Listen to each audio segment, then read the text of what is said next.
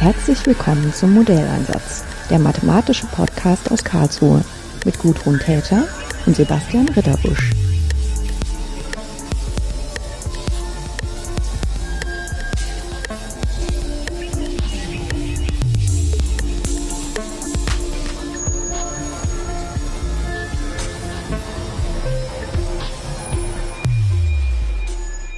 Herzlich willkommen zu einer neuen Folge des Modellansatzes.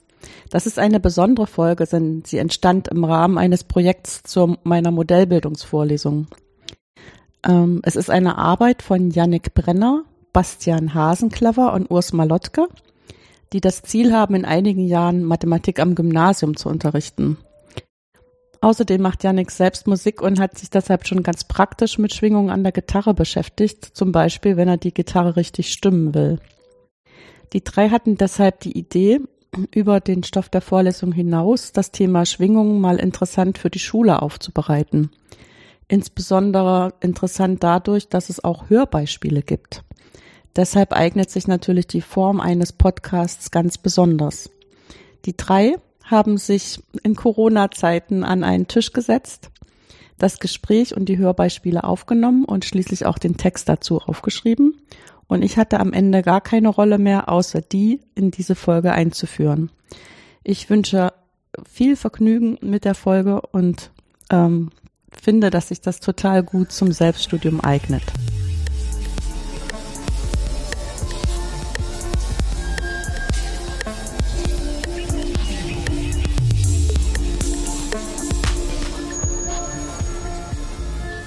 Herzlich willkommen zu einer besonderen Episode des Modellansatz Podcast. Ähm, denn diesmal sind nicht die oder einer der beiden üblichen Gastgeber dabei, sondern drei Lehramtsstudenten. Neben mir sitzt Urs Malotke. Hallo, schönen guten Tag. Und Bastian Hasenkleber. Hallo. Ich bin Yannick Brenner und wir studieren alle drei Mathematik und Physik auf Lehramt am KIT. Äh, wir möchten heute versuchen, ein Thema, das ihr vermutlich schon der Überschrift entnehmen konntet, ähm, für Lehrer oder angehende Lehrer beziehungsweise auch Schüler, wahrscheinlich eher etwas ältere, erfahrenere Schüler aufzubereiten und zwar mit der Herausforderung, das rein verbal beziehungsweise mit auditiven Mitteln zu tun. Denn Schule und Studium können oft recht formellastig sein ähm, Basti hat damit auch schon seine Erfahrungen. Genau. Ähm, ich werde meine Zula in Mathematik schreiben und bei mir geht es darum, ein Konzept zu entwickeln für den Mathematikunterricht, vor allem für blinde und sehgeschädigte Schüler. Das heißt Mathe mit rein auditiven Medien. Und genauso sind wir heute ja auch unterwegs.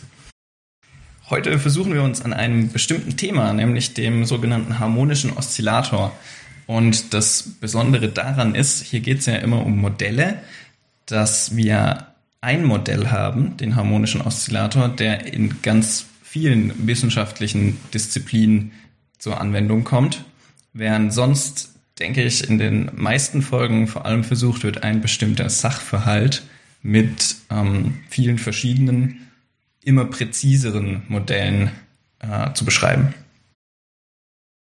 Ähm, ganz auf Formeln beziehungsweise viel wichtiger Grafiken werden wir auch nicht verzichten. Die wird es vermutlich auf der Website zur freien Verfügung geben. Unser Ziel ist ja allerdings nicht, dass man als Zuhörer nachher ähm, zu dem Thema harmonischer Oszillator Rechnungen anstellen könnte, sondern es geht eher um das allgemeine Verständnis, also um einen Einstieg ins Thema.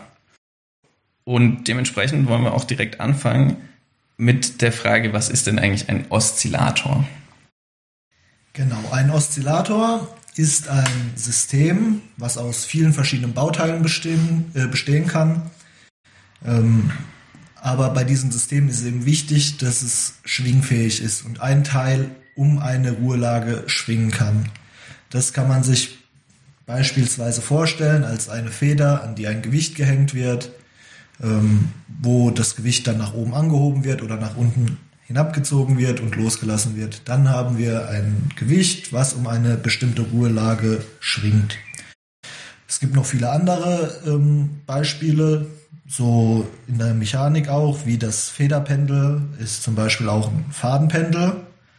Kennt man vielleicht auch aus der Kindheit noch als Schaukel, weil eine Schaukel ist im Großen und Ganzen nichts anderes als ein ähm, Fadenpendel.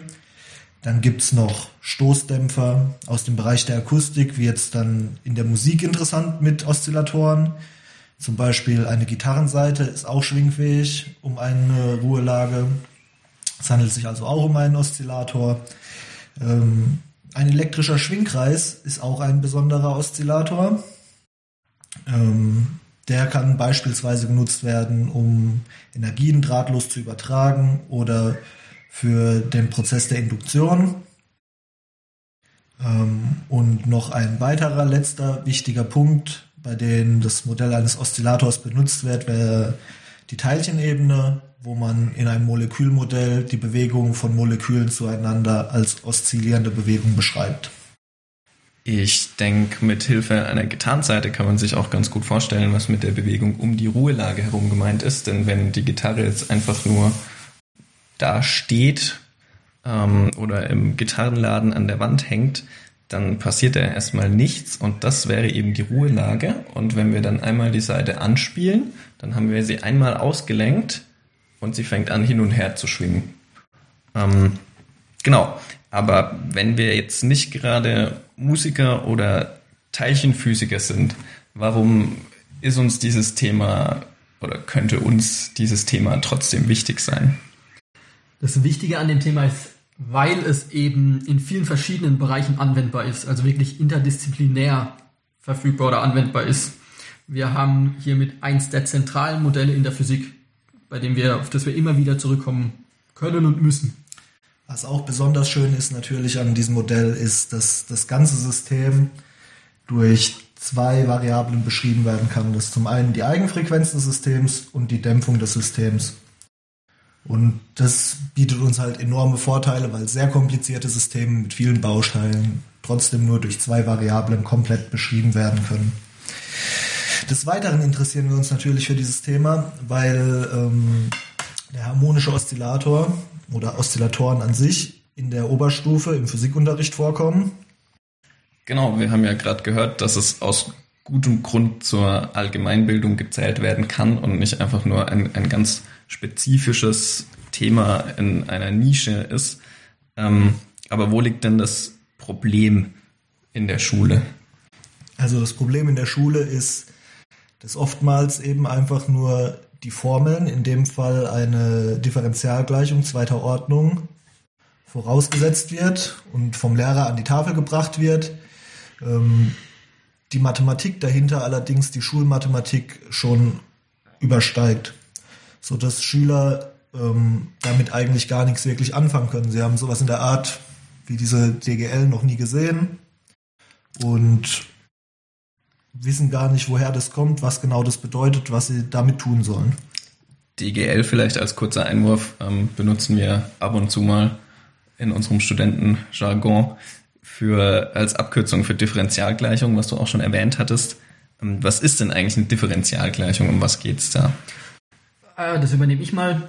Bei der Differentialgleichung steht die Funktion einer Größe in Bezug zu einer ihrer Ableitungen. Also beispielsweise haben wir den Ort oder eine Strecke oder eben die Auslenkung beim Pendel und als erste Ableitung die Geschwindigkeit und als zweite Ableitung die Beschleunigung. Und bei der Differentialgleichung zweiter Ordnung beispielsweise kann dann der Ort irgendwie in Verbindung stehen mit der Beschleunigung.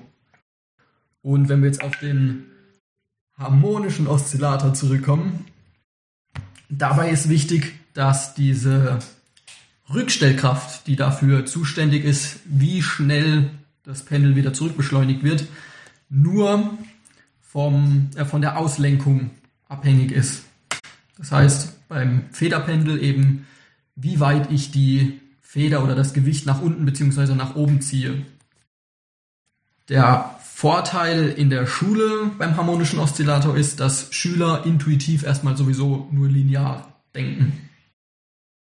Gleichzeitig müssten die Schüler nicht mal wissen, wie Ort, Geschwindigkeit und, Ab äh, und Beschleunigung in Verbindung stehen, weil den Oszillator kann man eigentlich auch schon so beschreiben, wenn man nur erwähnt, dass eben ähm, die Beschleunigung, das heißt die Kraft, größer wird, desto weiter der Massepunkt oder das Objekt von seiner Ruhelage entfernt ist. Das heißt, man, die Schüler müssen nicht mal wissen, dass der Ort irgendwie in Verbindung steht mit der Beschleunigung.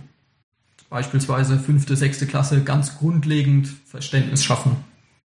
Wir haben also die ganze Zeit ein System beschrieben, das immer gleich hin und her schwingt, wenn es einmal angestoßen wurde. So wie zum Beispiel die Gitarrenseite vorher oder die Schaukel. Ähm, wenn wir mal davon ausgehen, dass jemand das Kind auf der Schaukel angeschubst hat. Und jetzt gibt es ein paar äquivalente Begriffe, deren Verwendung auch durchaus manchmal für Verwirrung sorgt. Das heißt, wir können als charakteristische Größe die Frequenz nehmen, wir könnten das aber auch Schwingungsdauer nennen oder Winkelgeschwindigkeit oder Phase. Ich gehe davon aus, dass wir das dann auf der zugehörigen Website auch nochmal aufzeigen werden, wie die zusammenhängen. Ähm, der wichtige Punkt jetzt ist, wenn wir von der Frequenz sprechen, dann beziehen wir diese Größen quasi alle mit ein. Und als Frequenz bezeichnen wir die Anzahl der vollständigen Schwingungen, die wir beispielsweise in einer Sekunde machen können. Das heißt, wenn ich auf der Schaukel sitze, ähm, einmal nach vorne, einmal zurück und dann wieder in die Mitte komme, wie oft ich das schaffe pro Sekunde, das wird natürlich normalerweise ein Wert kleiner 1 sein, ähm, das charakterisiert dann meine Schaukel als Pendel, als harmonischen Oszillator. Mhm. Genau, und dann sind wir eigentlich auch schon beim Thema, welche Größen denn diese Frequenz charakterisieren, das heißt, was die Frequenz alles mit einbezieht. Da kommen wir zum sehr interessanten Punkt. Ich mache das jetzt mal anhand der Beispiele Federpendel und Fadenpendel klar, da die auch viel in der Schule behandelt werden.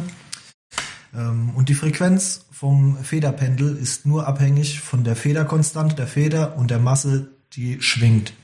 Und beim Fadenpendel ist es so, dass die Frequenz nur von der Fadenlänge und der Gravitationskonstante abhängig ist.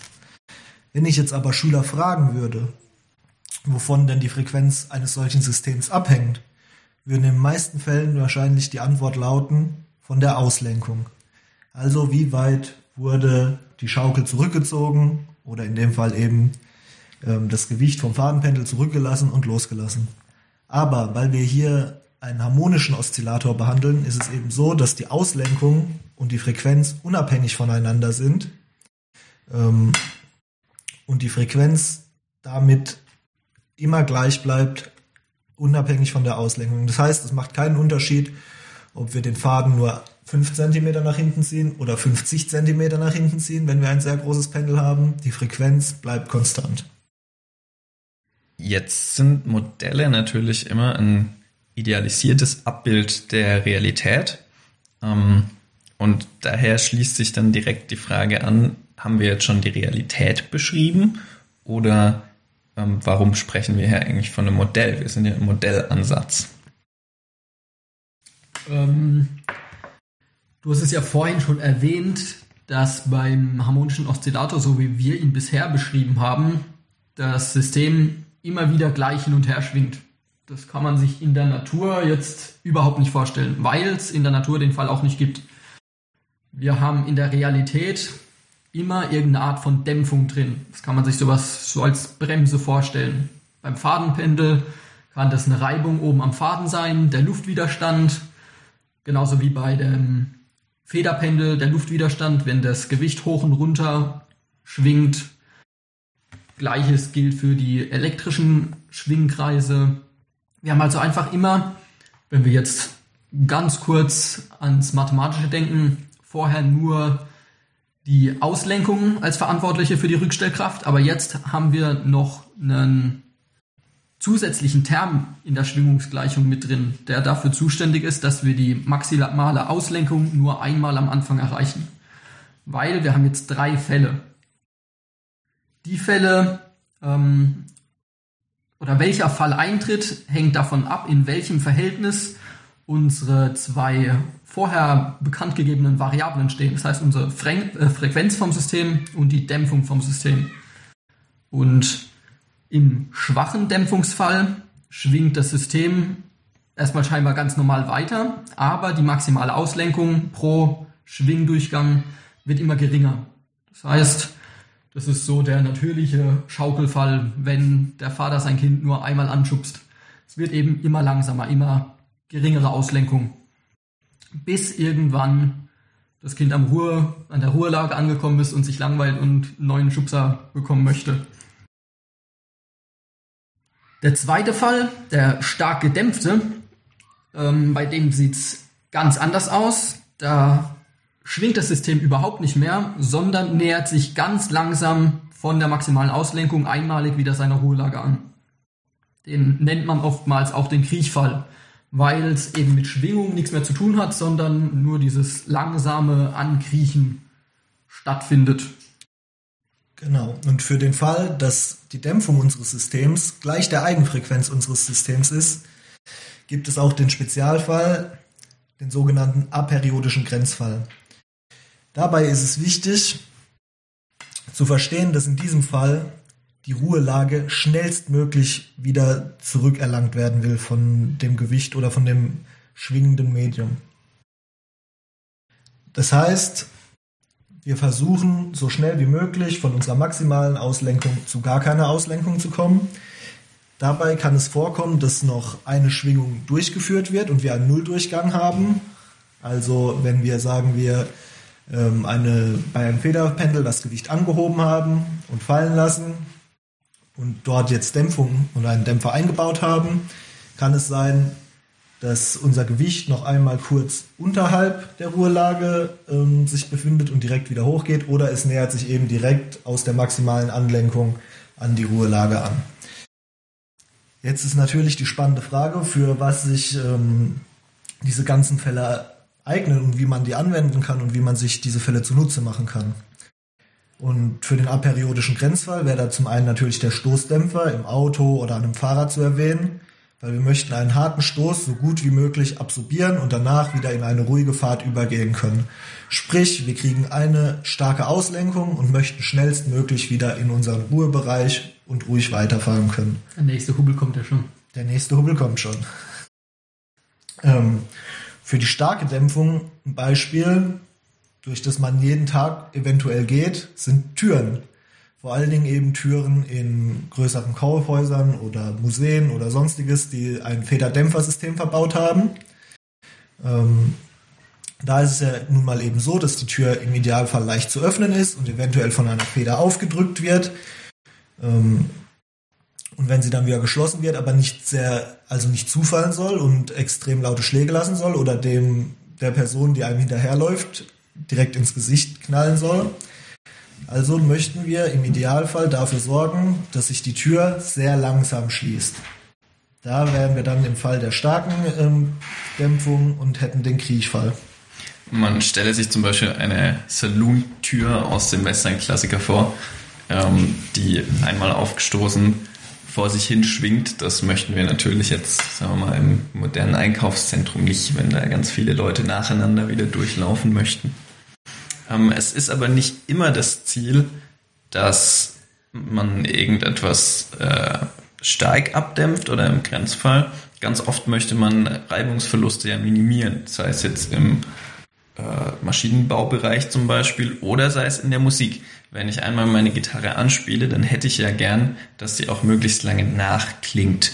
Und da wir ja vorher gesagt haben, wir arbeiten nur mit auditiven Mitteln, ist das jetzt das Beispiel, was wir zumindest mal auch akustisch machen können. Ähm, das bedeutet, wenn ich einfach eine Gitarrenseite in Schwingung versetze, dann sollte die natürlich eine Weile in dem Zustand verweilen. Wir probieren das mal aus, äh, in der Hoffnung, dass man es auch gut hören kann später.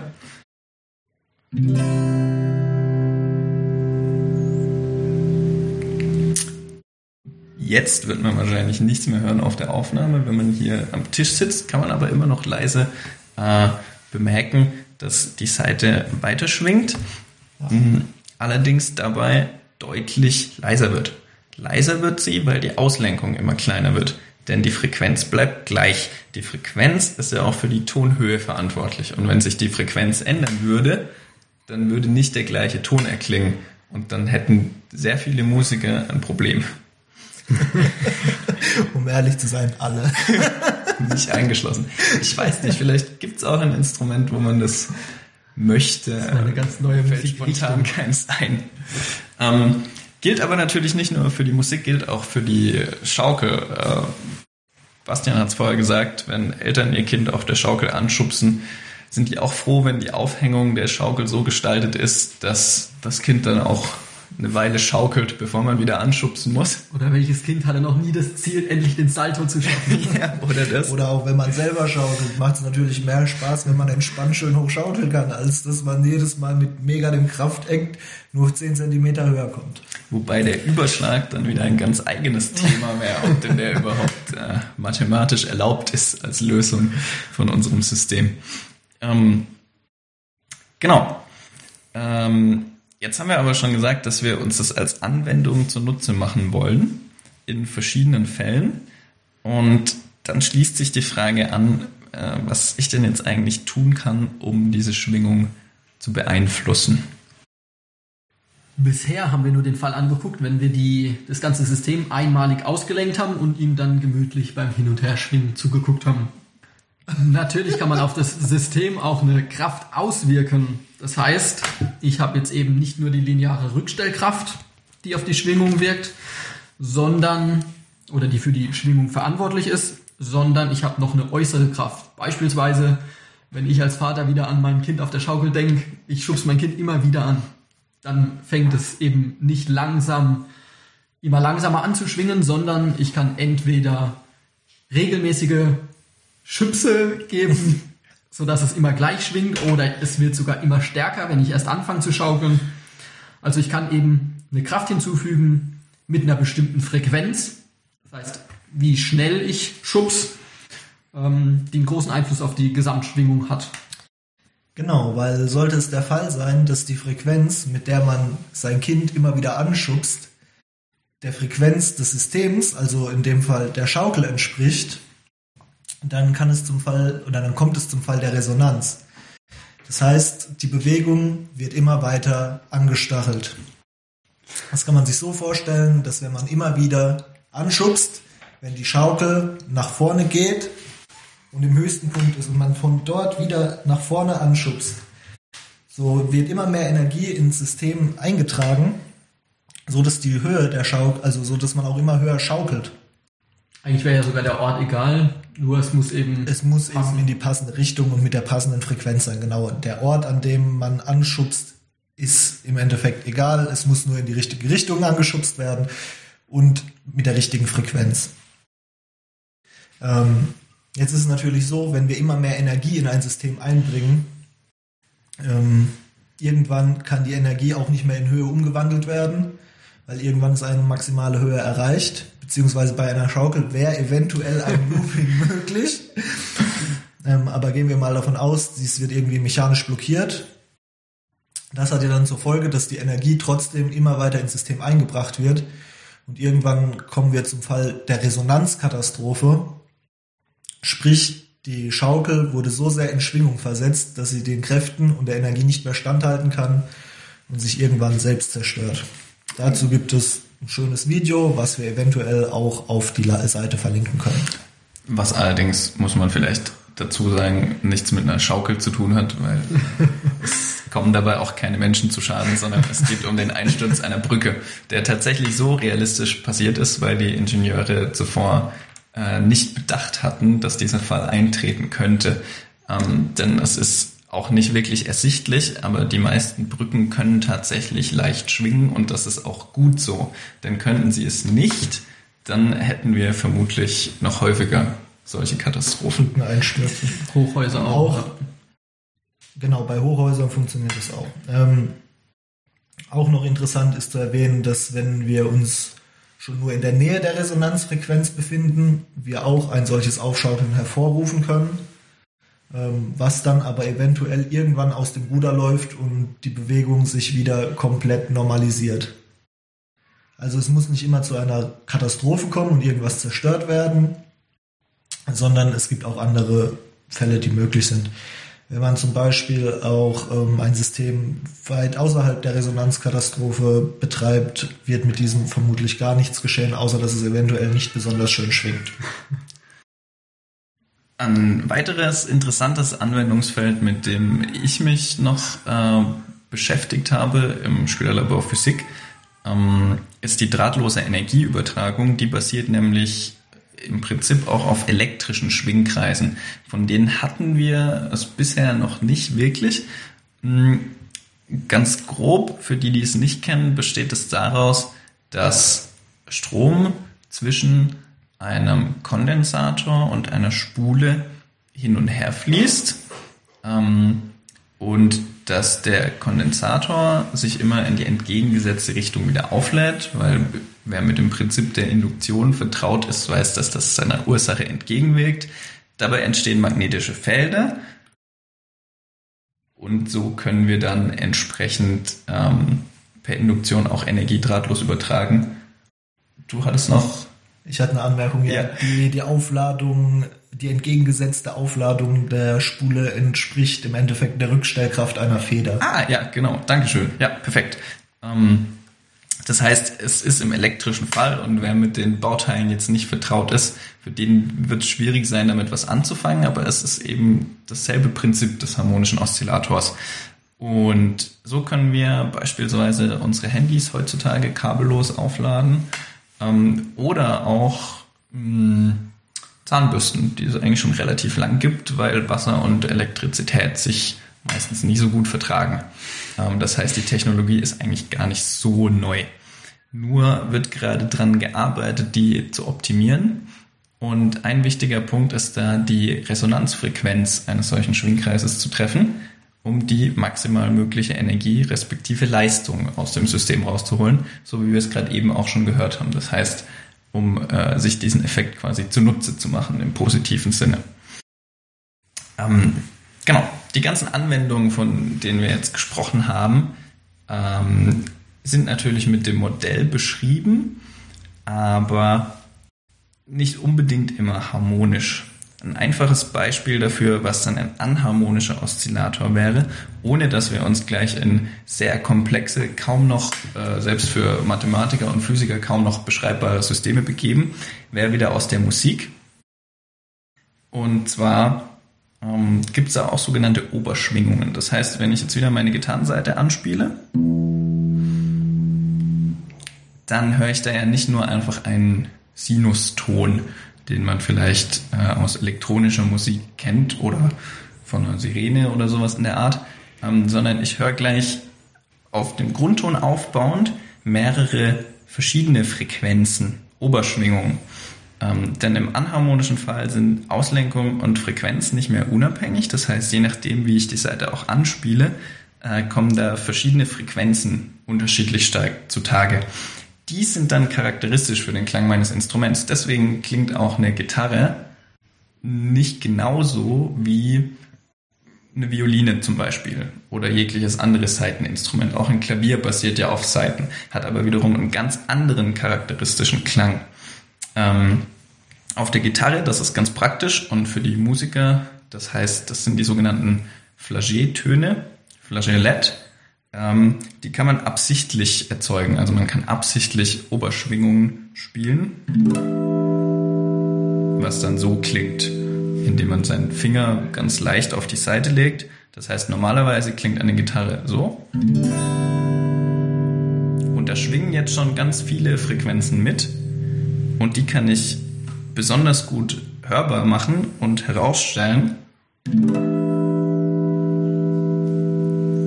durch diese bestimmte Technik. Ähm, das alles wäre aber wahrscheinlich Thema für einen ganzen weiteren Podcast. Ähm, beziehungsweise es gibt auch eine schöne Podcast-Folge ähm, zu dem Thema. Und die werden wir bestimmt auch verlinken. Eventuell auch noch einen kleinen Artikel dazu verlinken. Ähm, genau so wie wir alles eigentlich auch auf der Website möglichst zur Verfügung stellen wollen, ja. damit man das auch anwenden kann, beispielsweise später in unserem Fall im Unterricht oder wo auch immer man es sonst benutzen möchte. Ähm, wir hoffen, das war soweit ein erfolgreicher Versuch, das Thema verbal näher zu bringen. Und wir bedanken uns an dieser Stelle für die Gelegenheit ähm, bei Gudrun Täter bzw. dem Modellansatz Podcast und bedanken uns fürs Zuhören, für die Aufmerksamkeit. Vielen Dank auch von meiner Seite und schönen Tag noch. Auf Wiedersehen.